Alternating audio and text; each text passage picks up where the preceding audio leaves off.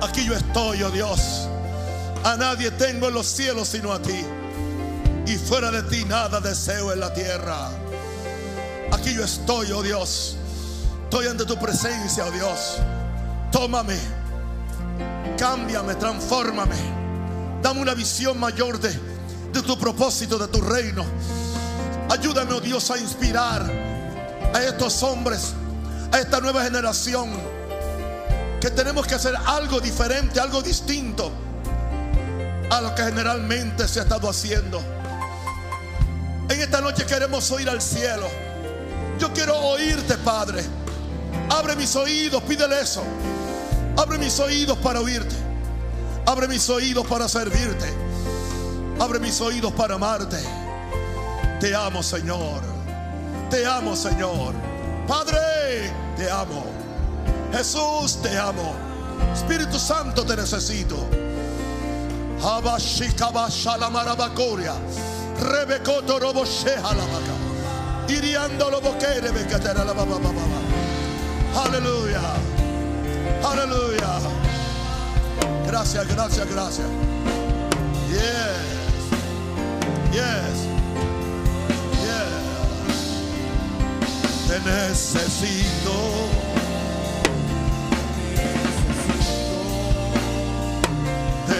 Necesito. Te necesito. Te necesito. Te necesito. Te necesito. Te necesito. Puede tomar su lugar.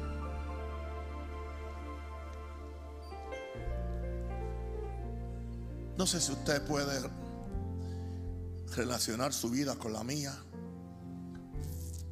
Soy tan humano como ustedes, tan hombre como ustedes, a veces tan débil como ustedes. No sé si usted se ha sentido en algún momento que, que usted quiere avanzar, pues se encuentra con una pared. Y mientras más usted trata de avanzar, lo que hace es rebotar de la pared. Pero la pared no se mueve. Esos son los momentos cuando tenemos que hacer un, escrutinio y un examen de nosotros mismos. Y en mi caso particular, siempre a mí me llega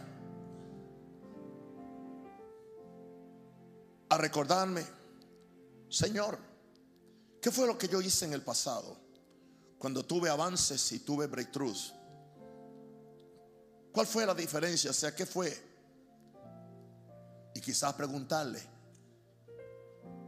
no qué es lo que no estoy haciendo, sino qué es lo que no estoy haciendo con la misma intensidad que quizás tenía cuando quizás no tenía tanta grandeza como la que uno puede tener ahora.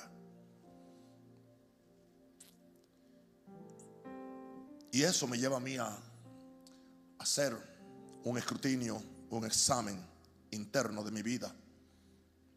Y yo quiero ayudarle a ustedes en esta noche, en esta última enseñanza de, este año. La próxima la tendremos en, en enero. El año que viene, como ya, ya han sido entrenados, lo estaremos haciendo cada dos meses. Ahora, yo voy a orar, yo voy a hablar de la grandeza de un hombre está en su vida de oración. Con todo respeto, no está en la mucha Biblia que sabe. No está en la mucha doctrina que practica. La grandeza de cualquier hombre está en su vida de oración. Y es lo que el Espíritu Santo me instruyó que comparta con ustedes. Santiago 5:17 habla de un hombre y dice, Elías era hombre sujeto a pasiones semejantes a las nuestras. Otra versión lo pone en esta forma. Elías era tan humano como cualquiera de nosotros. Porque algunas veces tenemos la tendencia a considerar a los hombres de la Biblia como que eran superhombres, como que no tenían las mismas pasiones, los mismos problemas, con los cuales nosotros nos enfrentamos hoy. Santiago nos da una esperanza, porque Elías era un hombre sujeto a pasiones semejantes a las nuestras. Gloria a Dios. Le huyó una mujer después que había enfrentado 800 profetas de Baal y de Acera, indicando que no era diferente a nosotros. Pero hay algo que a mí me ha impactado siempre en este verso es lo que hizo la diferencia en él fue y oró. Lo que va a hacer la diferencia entre, en ti va a ser y oró. Lo que hace la diferencia en esta iglesia es y oró. Lo que hace la diferencia de lo que estamos, de lo que hemos logrado en esta iglesia, en estos cortos casi siete años, y oramos. Lo que ha hecho la diferencia que estoy en salud y no me han vencido es que oró. Lo que hace la diferencia es que Dios suple todo lo que haga falta y oró. Lo que hace la diferencia que siempre hay presencia del Espíritu Santo es y oró. Pero oró fervientemente, en el caso de él, para que no lloviese y no llovió sobre la tierra por tres años y seis meses. Elías era tan humano como cualquiera de nosotros. Sin embargo, cuando oró con fervor para que no cayera lluvia, no llovió durante tres meses. Somos hombres, tenemos debilidades, tenemos retos, tenemos desafíos. Algunos tenemos visiones que son mucho más grandes que nosotros. Y la tendencia de nosotros es acomodarnos al statu quo. La palabra statu quo es las cosas como son. Es una palabra del latín. Ah, en vez de saber que puede haber algo más. Pero si, si no hay un cambio en nuestra vida, en primer lugar, porque el cambio empieza en nosotros. Segundo, y si no hay un cambio en nuestra oración, no podremos romper la inercia. Usa la palabra inercia es que no te mueves ni para el frente ni para atrás. Y podemos entrar en un conformismo espiritual creyendo que estamos bien, no adultero, no me emborracho, pero no avanzo. No soy una fuerza dinámica para inspirar a otros. Y la única forma de hacerlo, hermano, vengo a decírselo es haciendo cambios y haciendo ajustes en nuestra vida de, oración. En algunos de ustedes tendrá que ser empezando una vida de oración. Yo no sé en qué nivel está usted. Yo sé en el que, en el que yo estoy. Y yo sé lo que yo necesito. Y yo sé lo que estoy haciendo últimamente. Pero es algo que cada uno tiene que estar, estar eh, eh, convencido en él que tiene una necesidad de algo mayor de Dios. Y que para romper ese impasse espiritual y para romper esa pared va a tener que orar. Y si has orado algo, tendrías que orar más. O sea, hasta que, hasta que. Aleluya. Cuando yo oro por la mañana, yo tengo tres ejemplos cuando yo algunas veces oro el Padre Nuestro y tres ejemplos y digo, Señor, yo oro hasta que y pongo el ejemplo. Yo oro como Daniel hasta que el ángel sea liberado para ayudarme. Y después digo, yo oro como la viuda hasta que Dios me haga justicia, que es un juez justo.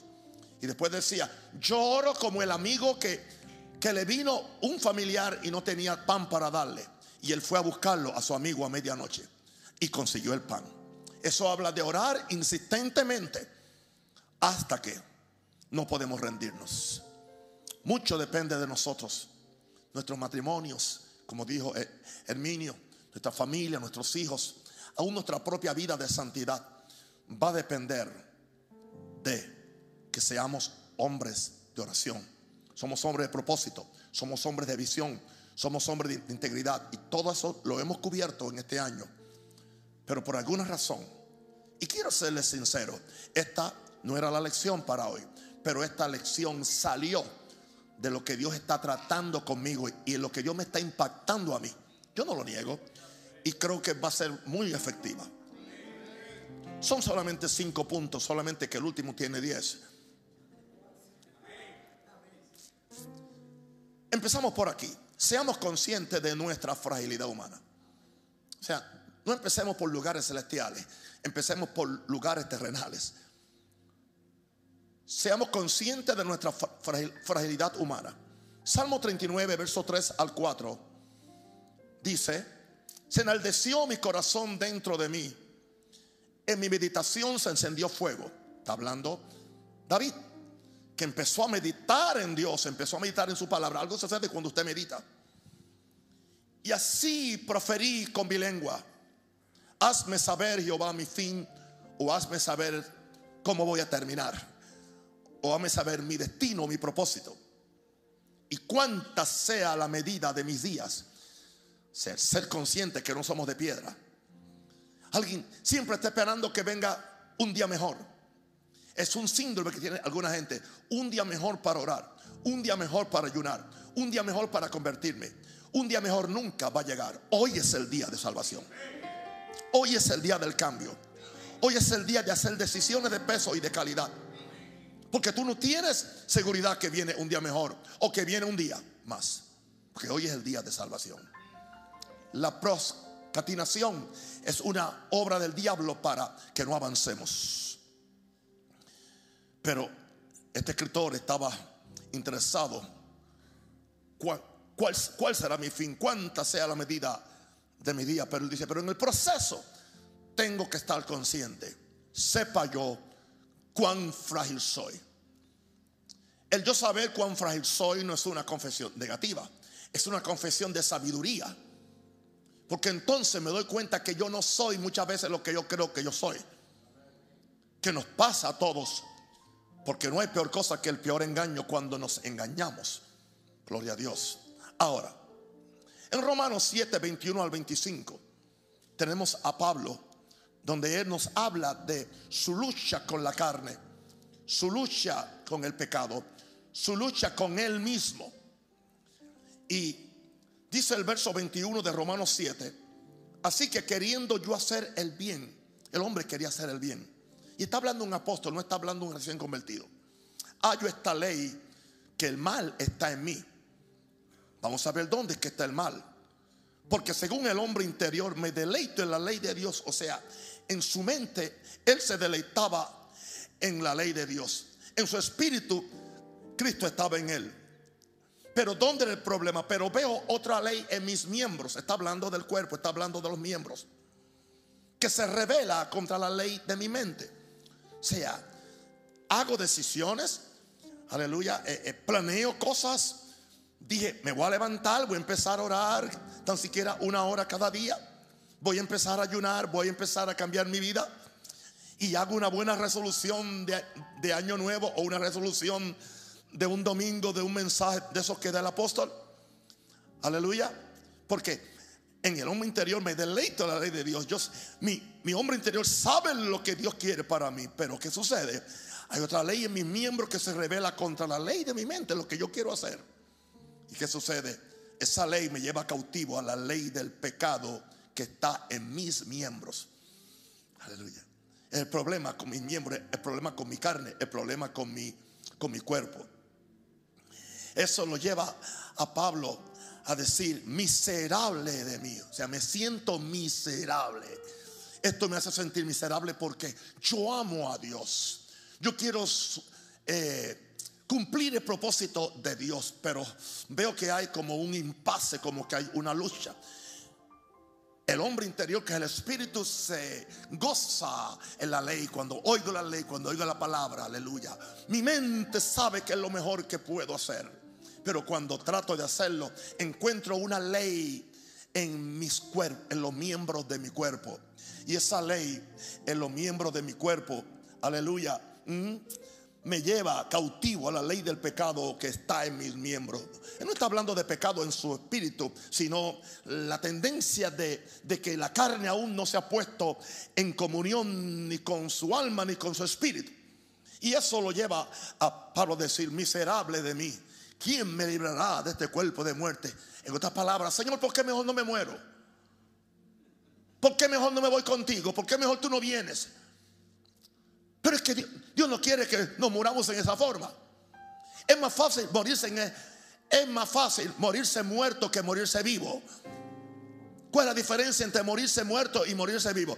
Morir, morirte muerto es que terminaste tu vida aquí, Si te, si te dio tiempo para arrepentirte antes de dar tu último suspiro, vas al cielo. Pero el morir vivo es diferente porque tú te quedas aquí. Y tienes que enfrentarte contigo, tienes que enfrentarte, aleluya, con tu cuerpo, tienes que enfrentarte con tu mente, tienes que enfrentarte con el Espíritu Santo que te va a seguir molestando. Tienes que enfrentarte con lo que Naúm Rosario está predicando. Y Él no va, Él no va a bajar la mecha. Él te la va a subir. Porque Dios me la está subiendo a mí. Así se llama este juego. Dios me sube la mecha a mí y yo te la subo a ti. Cuando tú ves predicadores que no le suben la mecha a nadie porque ellos están congelados. Por eso entran en ese mensajito suave, en ese mensajito amigable donde no hay confrontación. Wow. Simplemente que Pablo, el Espíritu Santo enseguida le recordó la respuesta. Gracias doy a Dios por Jesucristo, Señor nuestro. En otras palabras, esto se resuelve haciendo a Jesús como el Señor mío. No simplemente Señor de mi alma y de mi espíritu, Señor de los miembros de mi cuerpo. Así que estos miembros de mi cuerpo se van a tener que sujetar completamente al señorío de Cristo. Por medio de la ley del Espíritu de vida en Cristo Jesús. Y entonces Él dice, gracias doy a Dios por Jesucristo, Señor nuestro. Así que yo mismo con la mente sirvo la ley de Dios, más con la carne a la ley del pecado. En otras palabras, que es lo que Pablo está no, nos está ayudando a nosotros que él era consciente de su fragilidad humana. Este tema lo mencionó en distintos lugares, en distintos segmentos en la Biblia. Cuando él dice, este tesoro, este tesoro está en un vaso de barro. El vaso de barro que está sujeto a tentación, que está sujeto a cuánta cosa Dice, para que la excelencia del poder sea de Dios. Y él habla de cómo él se sentía, de cuántas cosas. Aleluya. En otra ocasión él dice, yo sé que aunque este, este hombre externo, ¿ah? este hombre externo se va envejeciendo, pero lo interno se va rejuveneciendo cada día. Indica eso. Que tenemos que hacer algo, algo, para, para vencer esa fragilidad humana. Vengo a decirle algo nada como la oración y el ayuno. Usted dice, bueno, oración sí, pero ayuno no. El ayuno lo que hace es que me pone más frágil. Sí, porque es en, es en tu fragilidad donde tú descubres la gracia de Dios, Abashama. Es en tu fragilidad y en tu debilidad donde tú descubres que cuando eres débil, entonces eres fuerte. Alguien diga aleluya al Señor. Gracias, Padre Santo. Mi segundo punto. Es una sentencia para nosotros. Esto para mí es una sentencia, me confronta a mí. Que el hombre más perfecto de toda la historia era un hombre de oración. Repito esto, es una sentencia para mí. Me mueve. Que el hombre más perfecto de toda la historia era un hombre de oración. No estoy hablando de Elías, ni de Moisés, ni de Pablo. Estoy hablando de Jesucristo, el Hijo de Dios. Marcos 1, 35 al 37.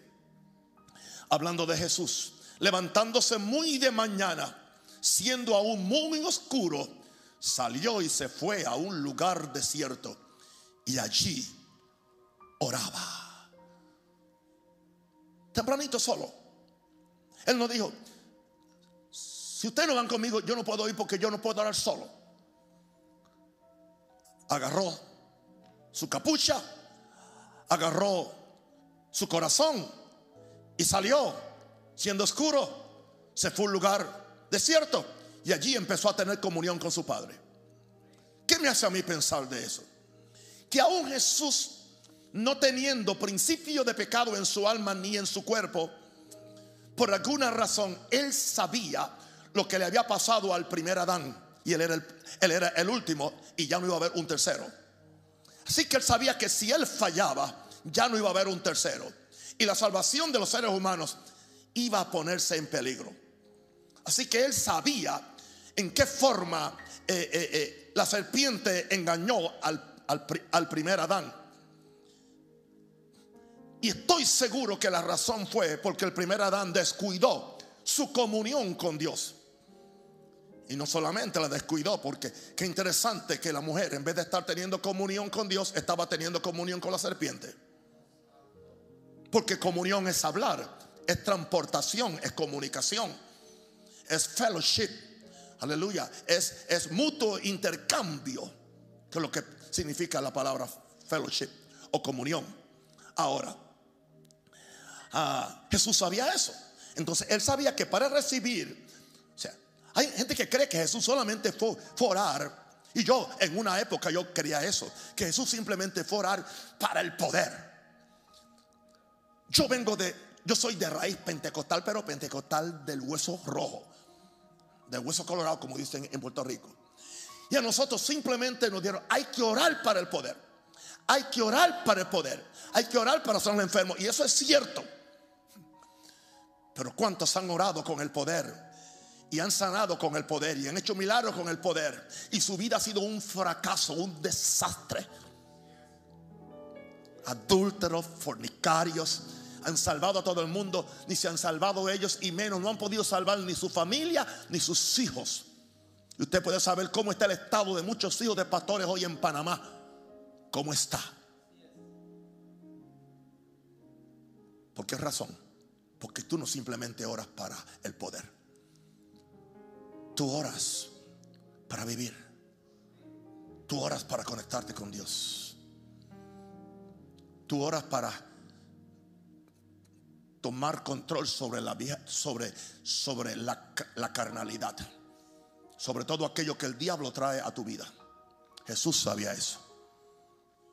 En otra ocasión, cuando Jesús le repartió el pan a todo el mundo y le, le, le, le dijeron, Vamos a hacerte rey.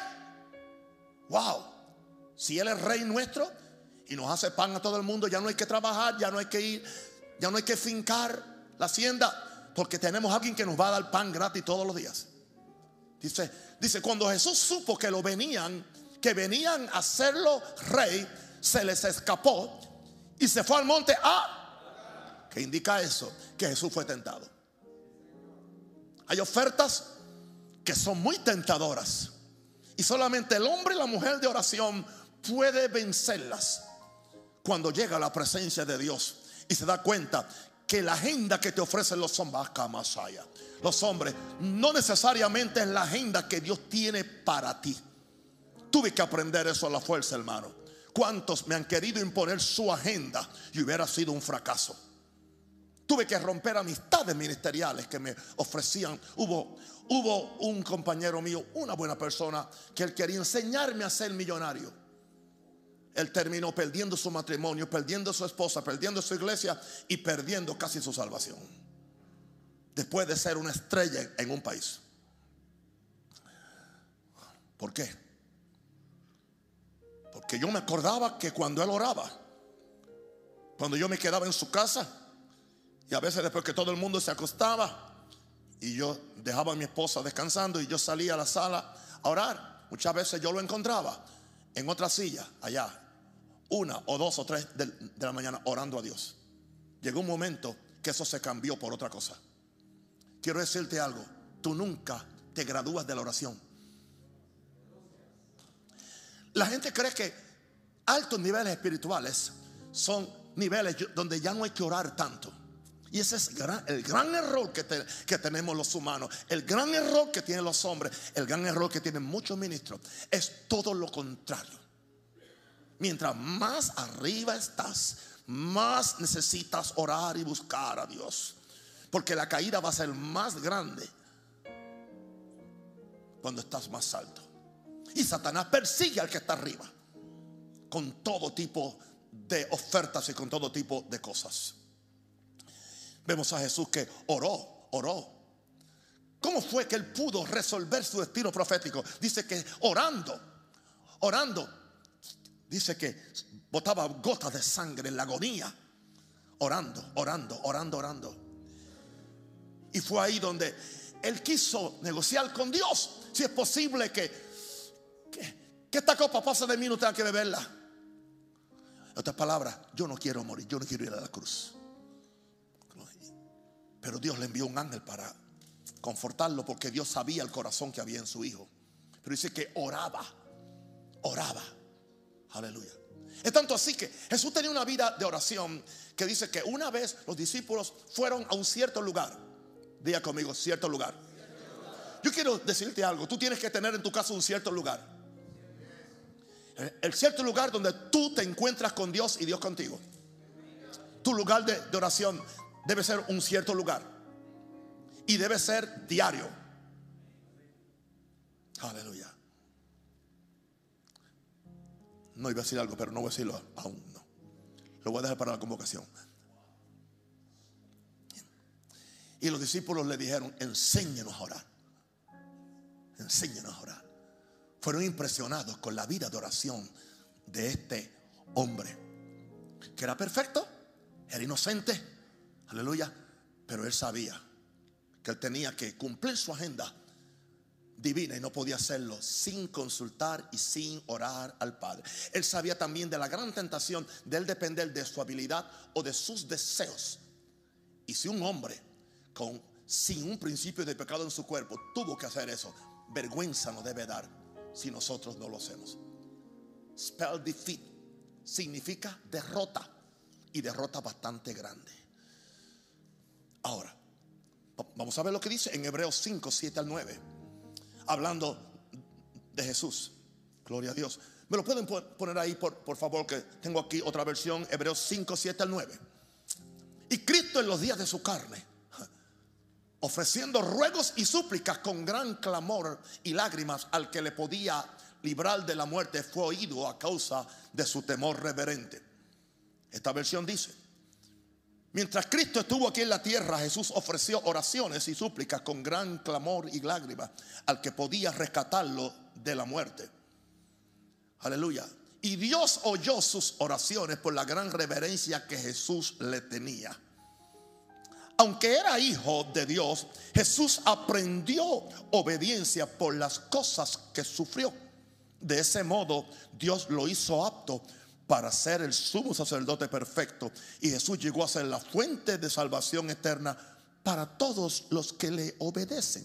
Hay un principio. Dice que Jesús en los días de su carne ofrecía ruegos, lloros y lágrimas ante Dios. O sea que él tenía una, una oración donde él lloraba, donde él rogaba, donde él oraba. Por... Yo no puedo dudar que Jesús intercedió por Judas. Porque él tenía la percepción profética de que él era, pero a la misma vez él tenía el deseo del, corazón. Yo tengo un miembro de mi familia que es una vergüenza para mí. Pero una vergüenza para mí. Es una vergüenza. Yo no quiero orar por él. En serio. Pero cuando estoy en esos momentos profundos de, de oración, oigo la voz de Dios. Empiezo a orar por él. Jesús yo creo que oró por Judas. Oró por ti. Tenemos la oración de Juan 17 donde oró por ti. Señor, no solamente ruego por esto, sino por los que van a creer por medio de ellos. O sea, Jesús era un hombre de oración. No solamente un hombre de milagro, no solamente un hombre de predicación, no solo un hombre de revelación, era un hombre de qué? De oración. Sé que todas las lecciones han sido poderosas, pero esta ajusta, le pone el candado a todas ellas ahora. Este es el complemento que el Espíritu Santo sabía que hacía falta para que nos movamos a un nuevo nivel en estos hombres valientes de Gedeón. Alguien da la gloria a Dios. Ahora, ahora, dice que Jesús, por lo que oró, por lo que sufrió, llegó a ser autor de eterna salvación para los que le, le obedecen. Tú y yo no podemos ser autor de salvación, pero tú y yo podemos tener una, un gran papel en la salvación de los hombres, orando por ellos, orando por ellos, agarrado del trono de, la gracia, agarrado de Dios y ministrándole a ellos para que también, aleluya, nosotros le podamos llevar esta eterna salvación a otros, especialmente los que somos pastores o líderes de iglesias o de obras. Y ahora sí voy a decir lo que iba a decir no hay que esperar a, la convocación. Y quiero que me escuchen los pastores y los líderes. Si tú crees que con una hora de oración va a edificar una iglesia, estás completamente equivocado. Una hora de, oración es lo mínimo que debe orar el cristiano promedio. con una hora de oración, un pastor, un ministro, no mueve ni una cucaracha del frente de él.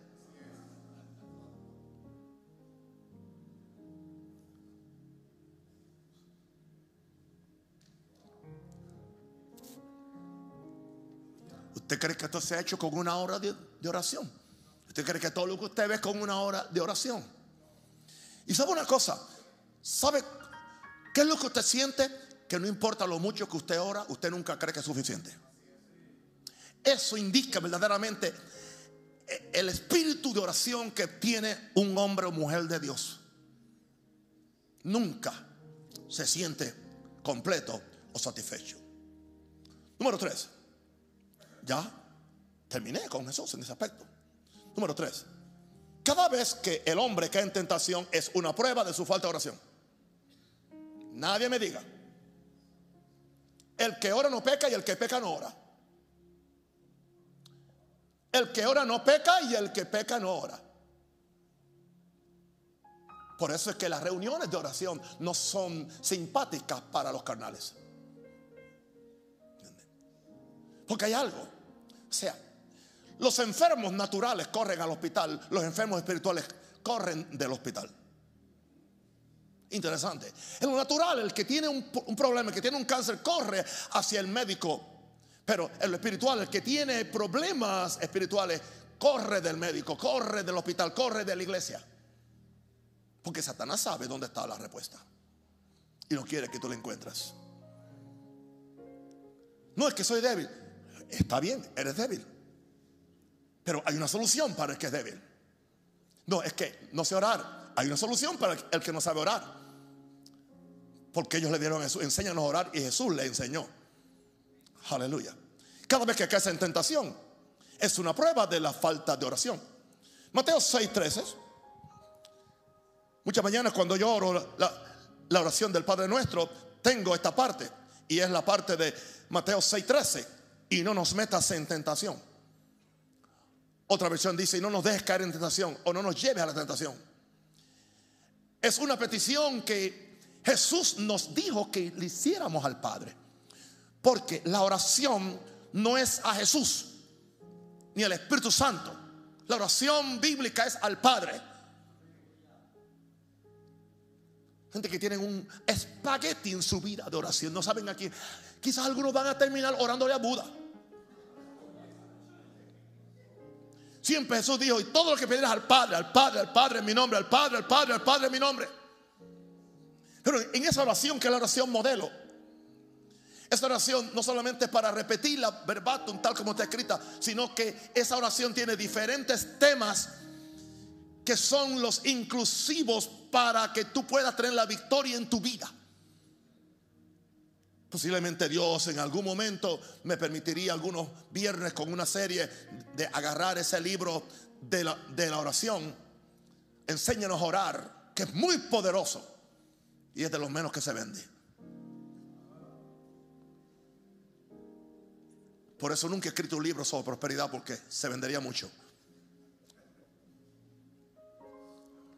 Cada vez que caes en tentación, indica que no le estás pidiendo a Dios que no estás orando, que no estás siguiendo lo que dice, Padre nuestro que estás en los cielos, santificado sea tu nombre, venga tu reino, hágase tu voluntad como en los cielos en la tierra, el pan nuestro de cada día, danos hoy, perdónanos nuestros pecados o deudas, como también nosotros perdonamos a los deudores y no nos metas en tentación, libros de tentación. Porque tuyo es el rey. Y más líbranos del mal o del maligno, que sería la traducción más correcta. Porque tuyo es el reino, el poder y la gloria por todos los siglos. Amén. Ahora, en Mateo 26, 40, 41 dice, y está Jesús en, en el jardín de la oración en Exemaní. Jesús había ido a orar, era su última noche orando.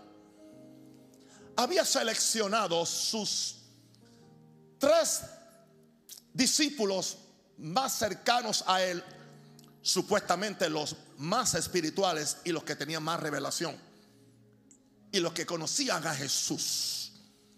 Jesús se los llevó a orar. Dice que Jesús se fue de ellos como a, un, tiro de, piedra. Y cuando Jesús viene, los encuentra durmiendo. Yo creo que Jesús sintió que estaba llevando la carga él solo. Él dijo, parece, porque usted sabe, cuando usted está en un grupo y hay más de dos o tres orando por una causa especial, usted puede sentir cuando la carga es más liviana, cuando otros están orando igual que usted. Pero cuando los otros se le duermen, usted se queda solo, usted siente que le cayó toda la carga a usted. Jesús sintió que le cayó la carga encima. Y cuando va, encuentra, encuentra a Pedro. Encuentra al otro. Todavía. Jesús lo, sacude y le dice, ¿qué le pasa a ustedes? No han podido orar conmigo ni una hora. Ni una hora. Ni una hora. Aleluya. Velad y orad para que no entréis o caigáis en tentación. El espíritu a la verdad está dispuesto, pero la carne es débil. La carne le da sueño. Usted puede estar bien, póngase a orar, si usted nunca ha orado. Le da piquiña hasta en la punta del pelo. Le da hambre se recuerda de lo que usted no ha hecho. Se recuerda que tiene que ir a organizar su closet. Se recuerda de, tanta cosa, pero es simplemente cuando, cuando, cuando usted está orando. Satanás quiere evitar que usted ore. Yo lo siento. Cuando yo oro, mi teléfono está en off o en mudo, mute. Porque yo ¿Cómo yo voy a ministrarle a la gente si no le ministro a Dios? ¿Cómo ¿Con qué recursos yo voy a, a, mantener este ministerio a nivel mundial y aquí si yo no tengo el contacto con Dios, la dirección de Dios? Yo no soy Dios. Yo necesito la impartición de Dios. Yo necesito la santidad de Dios, la revelación de Dios, los recursos de Dios, la habilitación que solamente Dios me puede dar porque esta obra no es de la carne, es del espíritu, no es del hombre. Siempre he predicado que todo fracaso en la vida ministerial es un fracaso de oración. Todo fracaso en la vida familiar es un fracaso de oración. Todo fracaso en la vida en la vida empresarial para el empresario es una falta de oración. Por eso que lo más importante que un hombre puede hacer es orar. Aquí habla de tentación y dice la la razón por la cual Jesús dice tienen que orar es para que no, para que puedan resistir la tentación, indicando esto que usted está menos, o sea, usted está en menos peligro de caer en pecado si usted ora que si usted no ora. Aquí no hay opción. Hay cosas que son, hay cosas que son opcionales. Hay cosas que son opcionales. Yo puedo comer arroz o comer pasta. Eso es opcional. Eso no afecta a mi salvación. Puede, puede afectar mi cintura. Pero eso no afecta a mi salvación.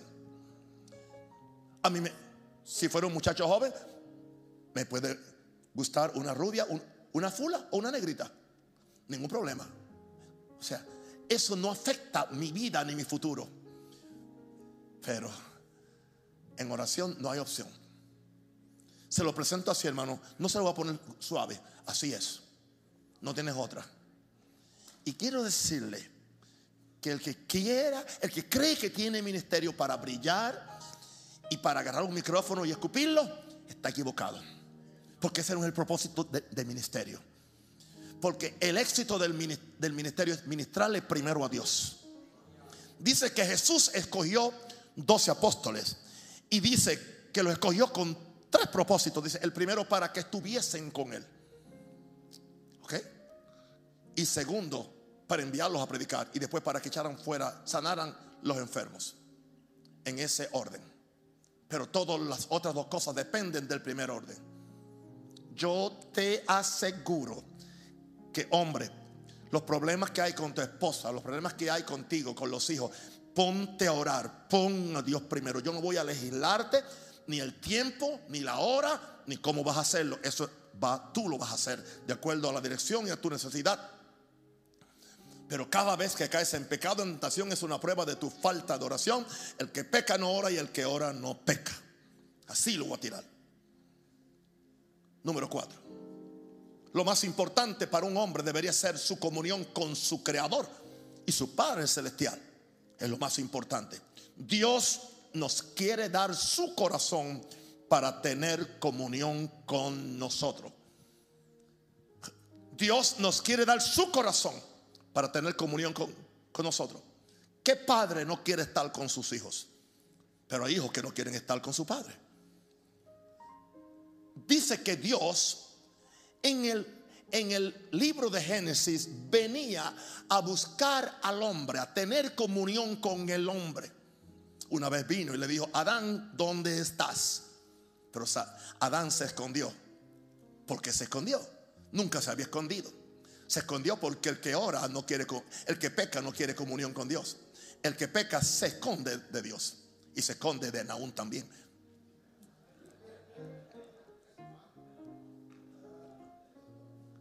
¿Dónde estás? Me escondí. Ah, ¿por qué te escondiste? Estaba desnudo. ¿Quién te lo dijo? Señor nos ayude. Si tengo, si yo tengo, si yo tengo que escoger entre, entre leer la Biblia y orar, yo voy a orar. Si tengo una hora solamente para hacer una de las dos, yo voy a orar.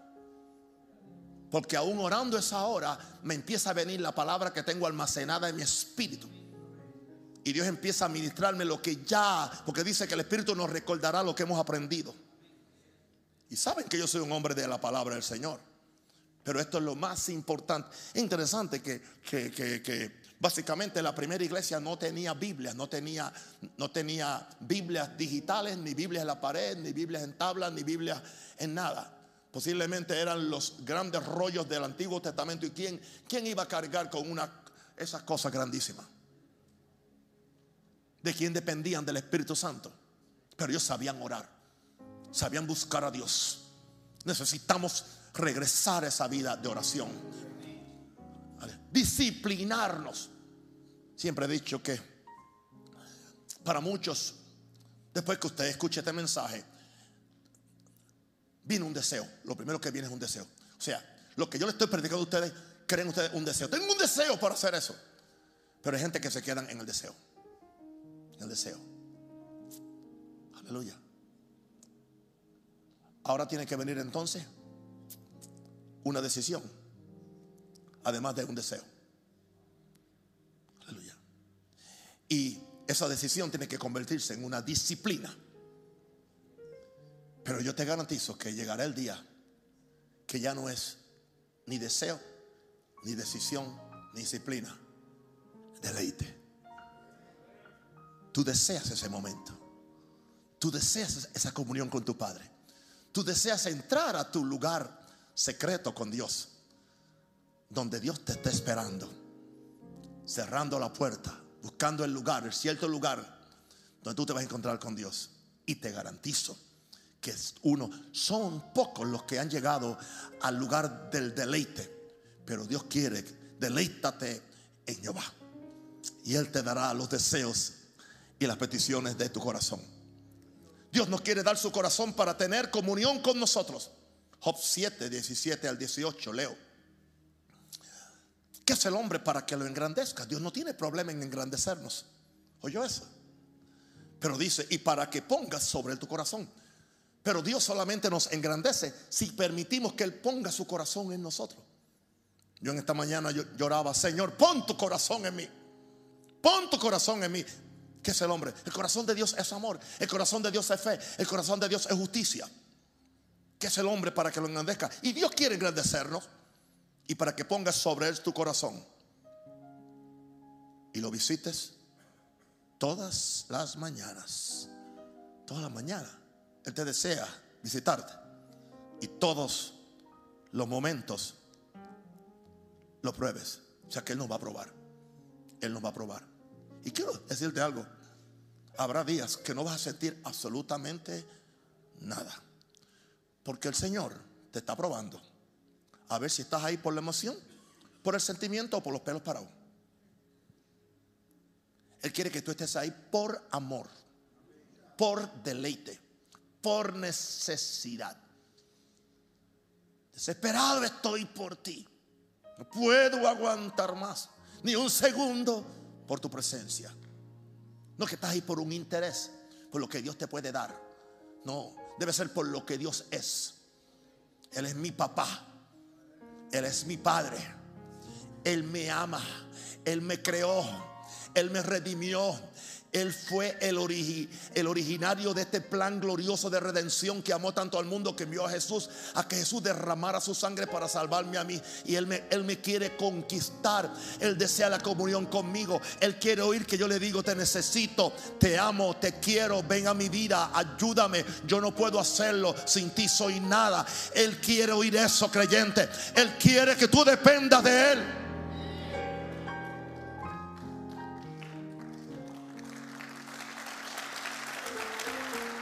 ¿Sabe una cosa?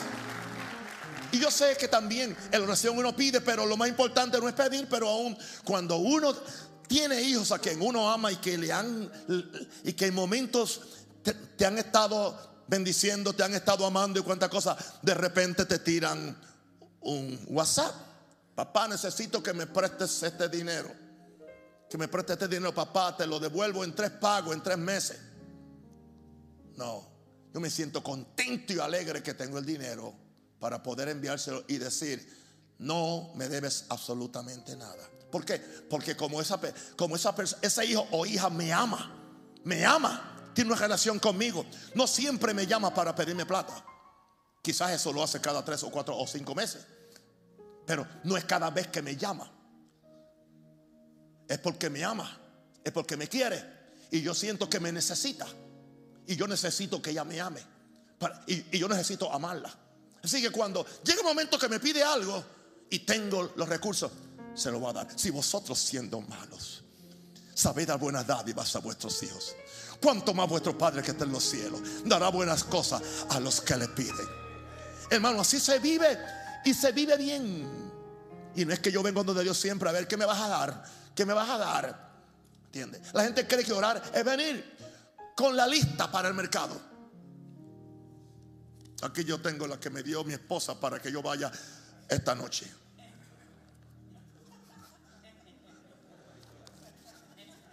Yo siempre me voy sin decirle nada. Porque sé que si le digo algo, mire, aquí está la lista. Pero a Dios tú no vienes con una lista. A Dios tú, tú no vienes pepino, perejil, jamón, pavo queso paisa, pan tostado, manzana verde, jengibre, espinacas, fresas congeladas, almendras, huevos, apio, chocolate, salchichas, champiñón, espárragos, vegetales. No, casi no estamos. No, hay pollo en casa. ¿Cuántas oraciones de nosotros se, se parecen a esta lista? Y después, Señor, te lo pido en el nombre de Jesús. Y tú tienes que dármelo porque tu palabra dice. Pero oye, nunca le has dicho, te necesito, te amo, te entrego mi vida. Haz conmigo lo que tú quieras. Envíame a hacer la misión más difícil y yo la doy.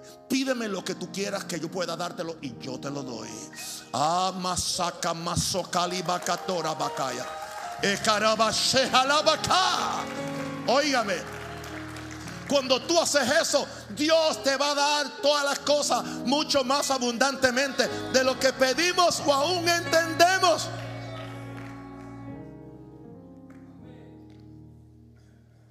Aleluya. Número 5. Y este es mi último punto. Tengamos las razones correctas para orar. Hombres. Esto no, es, esto no es un mensaje sobre oración. Esto no es una enseñanza sobre oración. Esto es una reflexión de inspiración para que empiecen a, desarrollar un poco de gusto por el lugar secreto. Leo Mateo 6, 5 al 6. Y cuando ores, no seas como los hipócritas, porque ellos aman el orar en pie en las sinagogas y en las esquinas de las calles para ser vistos de los hombres. De cierto digo que ya tienen su recompensa. Yo tendría un problema, yo tendría algún problema que solamente alguien ore aquí cuando le dan el micrófono, pero cuando él, cuando él no está orando, está cuando está orando otro, él está chateando. O está así. esos son los hipócritas de, de los cuales habla la Biblia. Dice que para ser visto por los hombres. Yo estoy aquí mencionando a nadie, ni, le estoy tirando agua caliente a nadie tampoco. Estoy diciendo lo que Jesús dijo. y cuando ores, no seas como se porta, porque ellos aman el orar en pie en las sinagogas y las esquinas de las calles para ser visto de los hombres. La forma incorrecta para orar, para impresionar a la gente. De cierto digo que ya tienen su recompensa. Su recompensa fue que los vieron y que los oyeron. Mas tú, mas tú cuando ores, entra en tu aposento y cerrada la puerta, ora a tu Padre que ve los secretos. Y tu Padre que ve los secretos te recompensará en público. Veamos estas 10 razones correctas por orar. Oremos para ser confrontados con nuestra humanidad y carnalidad versus la espiritualidad y santidad de nuestro Dios. Padre, para mí eso es lo principal. Por eso el Espíritu Santo, eso fue lo primero que me dio hoy cuando yo le pregunté, Señor, ¿por qué vamos a orar?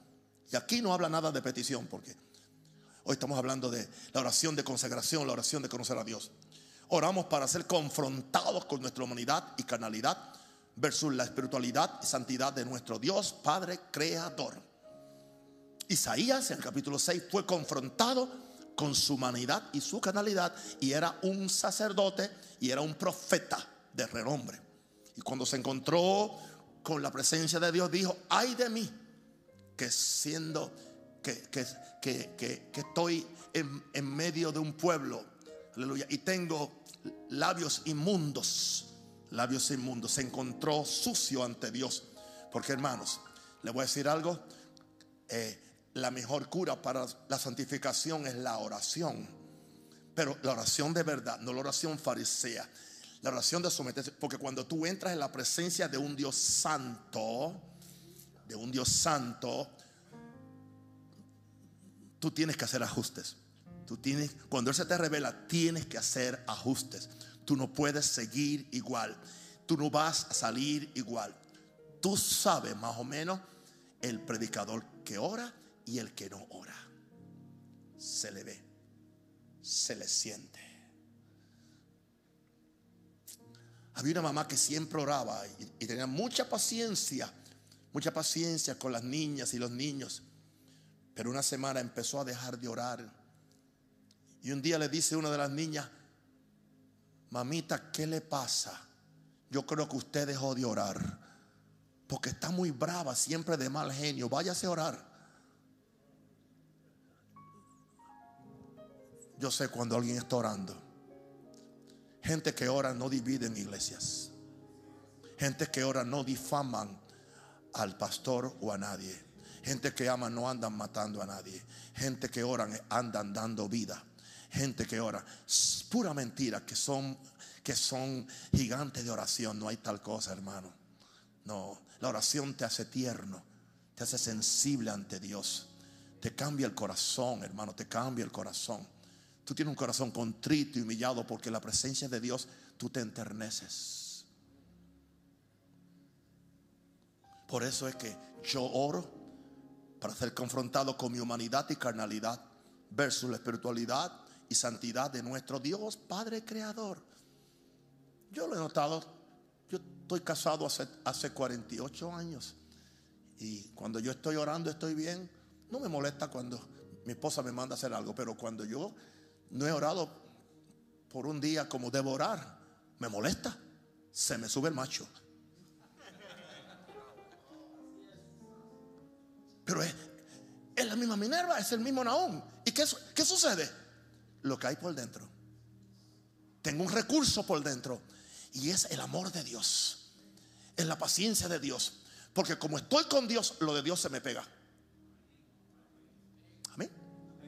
Pasa tiempo en una pescadería, cuando sale hueles a pescado. Pasa tiempo en una perfumería, cuando sale hueles a perfume. Chanel número 5. Pasa tiempo con Dios, hueles a Dios. Pasa tiempo con, con el diablo, hueles al diablo. Pasa tiempo con, la gente, hueles a la gente. Pero pasa tiempo con Dios. Pasa tiempo con gente santa, hueles a santo. Pasa tiempo con un corrupto, hueles a corrupción.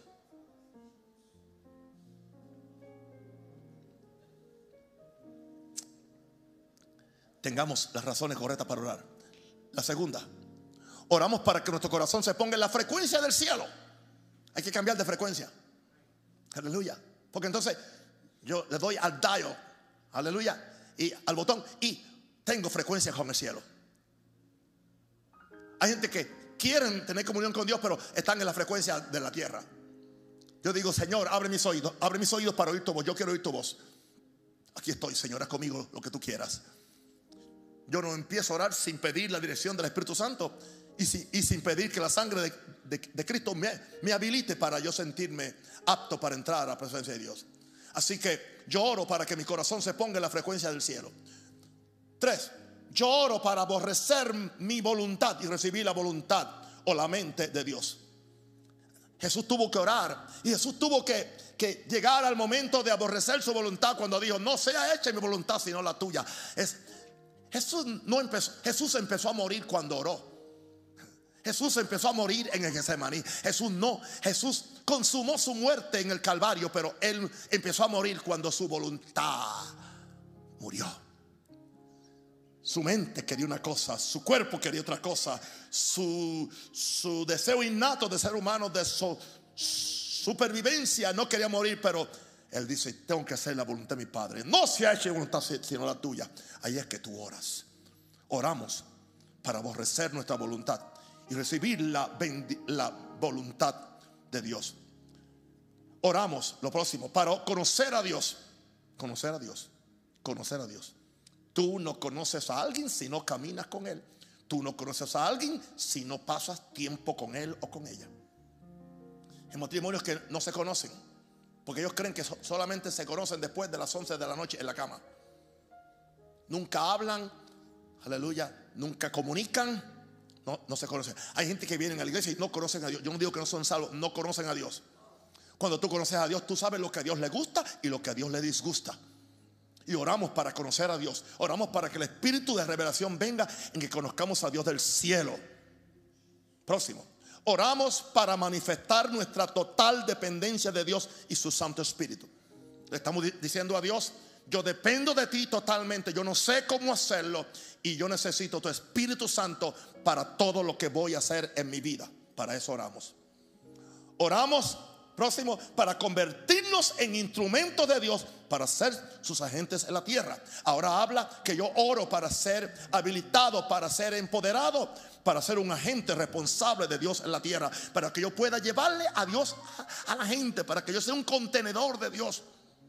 Puedo entrar vacío, al lugar secreto, pero cuando salgo del lugar secreto vengo lleno de Dios vengo lleno de su gracia, vengo lleno de su amor, vengo lleno de su comunión y ahora tengo algo que ofrecerle a la gente. Yo no estoy aquí predicando tonterías o boberías. Este mensaje viene del, lugar secreto, este, este mensaje. Y aunque mi mensaje yo lo haya predicado 15 años atrás, pero yo en ese día yo oré, aleluya, ya, algo sucede cuando yo predico que el Espíritu Santo empieza a darme nuevos recursos y nuevas ideas aún para que el mensaje aparentemente es la primera vez que lo predico. Porque oramos para convertirnos en instrumentos de Dios para ser sus agentes en la tierra. Próximo. Oramos para doblegar el espíritu del orgullo del cual hablamos anoche. Que atenta contra Dios y contra, y contra nuestra naturaleza espiritual. Atenta, atenta, atenta. Usted no puede, usted no puede, usted no puede. ¿Entiende? Dice que, que el, el, orgulloso por la altivez de su rostro no busca a Dios. ¿Oyó eso? Dice que el orgulloso por la altivez de su rostro no busca a Dios. Tú no puedes venir a Dios con, ¿entiende? Con hombros arriba y con un, un rostro altivo. No, a Dios tú vienes, gloria a Dios, en humillación. Por eso habrá momentos en tu vida de oración que Dios te va a decir, póstrate ante mí. Esto no es un show que usted lo hace en el culto para que la gente lo vea. Pero y si Dios te lo dice y lo hace, yo no te voy a criticar tampoco. Eso habla de, postrarme, o habla de arrodillarme, o habla de... Yo no sé cuándo, cuál fue la última vez que usted se postró ante Dios. Pero en el, en el capítulo 4 se están postrando cada hora. Los 24 ancianos se postran ante el trono. y tiran sus coronas. Y se postran en el cielo, donde ya no tienen necesidad de santificarse. Estamos en la tierra y nosotros, antes había, antes, la, antes yo como pentecostal antiguo, había que orar siempre de rodillas. Que puede ser un legalismo, pero también la Biblia habla de arrodillarnos ante Dios, ante nuestro Hacedor, postrarnos ante Dios. Vamos a dejar eso ahí. Yo no estoy poniendo reglas, yo estoy diciendo lo que la Biblia dice. Doblegar espíritu de orgullo que atenta contra Dios y contra nuestra naturaleza espiritual. Oramos para vaciarnos del espíritu del mundo y llenarnos del espíritu de Dios. Vaciarnos. Dice que no hemos recibido el espíritu del mundo, sino el espíritu. El espíritu del mundo se recibe muy fácil. Muy fácil. Ustedes trabajan en el mundo, se conecta con gente del mundo. Tienen que hacer negocio con gente del mundo. ¿Entiende? Y eso se pega. Entonces usted tiene que, que tener una vida de oración para que usted pueda repeler eso y usted pueda mantenerse eh, eh, eh, vigente para Dios. Gloria a Dios. Porque si no, se le pega. El espíritu del mundo tiene, tiene un atractivo. Tiene un atractivo. Ahora, número nueve. Oramos para poner nuestra carne bajo el control del espíritu, de nuestro espíritu. oramos. Aleluya. Dice que andemos en el espíritu y no satisfagamos los deseos de la carne. Y oramos para aprender obediencia como Jesús y ser perfeccionados. Por lo que oró, aprendió obediencia. Esas son, lo voy a repetir, las 10 razones por las cuales oramos. Pueden haber 50, pero estas eran para ustedes. No, voy. Oramos para ser confrontados con nuestra humanidad y carnalidad versus la espiritualidad y santidad de nuestro Dios Padre. Padre. Oramos para que nuestro corazón se ponga en la frecuencia del cielo. Oramos para aborrecer nuestra voluntad y recibir la voluntad o mente de Dios. Oramos para conocer a Dios. Oramos para manifestar nuestra total dependencia de Dios y su Santo Espíritu. Oramos para convertirnos en instrumentos de Dios para ser sus agentes en la tierra. Oramos para doblegar el espíritu de orgullo que atenta contra Dios y contra nuestra naturaleza espiritual. Oramos para vaciarnos del espíritu del mundo y llenarnos del espíritu de Dios. Oramos para poner nuestra carne bajo el control del espíritu. Oramos para aprender obediencia como Jesús y ser perfeccionado. Elías era hombre sujeto a pasiones. Elías era un hombre como cualquiera de nosotros. Sin embargo, oró y la oración cambió su vida. Póngase de pie. Podemos levantar las manos al cielo, les invito. Pueden hacer esta oración conmigo. Padre nuestro, muchas gracias por tu recordarme lo mucho que tú me amas y lo mucho que tú deseas la comunión conmigo. Aquí yo estoy, Señor. He recibido la palabra. Ahora tengo un deseo. Espíritu Santo, que este deseo se convierta en una decisión. Que esta decisión se convierta en una disciplina. Y esta disciplina se convierta en un deleite. Enséñame a orar. Espíritu Santo, ayúdame a orar. No me dejes tranquilo a menos que yo me convierta en un hombre de oración y de búsqueda. E makori bakoterianda la mamakota reala. E bakaya. En el nombre, en el nombre, en el nombre, en el nombre, en el nombre de Jesús. La gloria, la gloria para ti, la gloria para ti. Levante las manos, adore, adore a su Padre.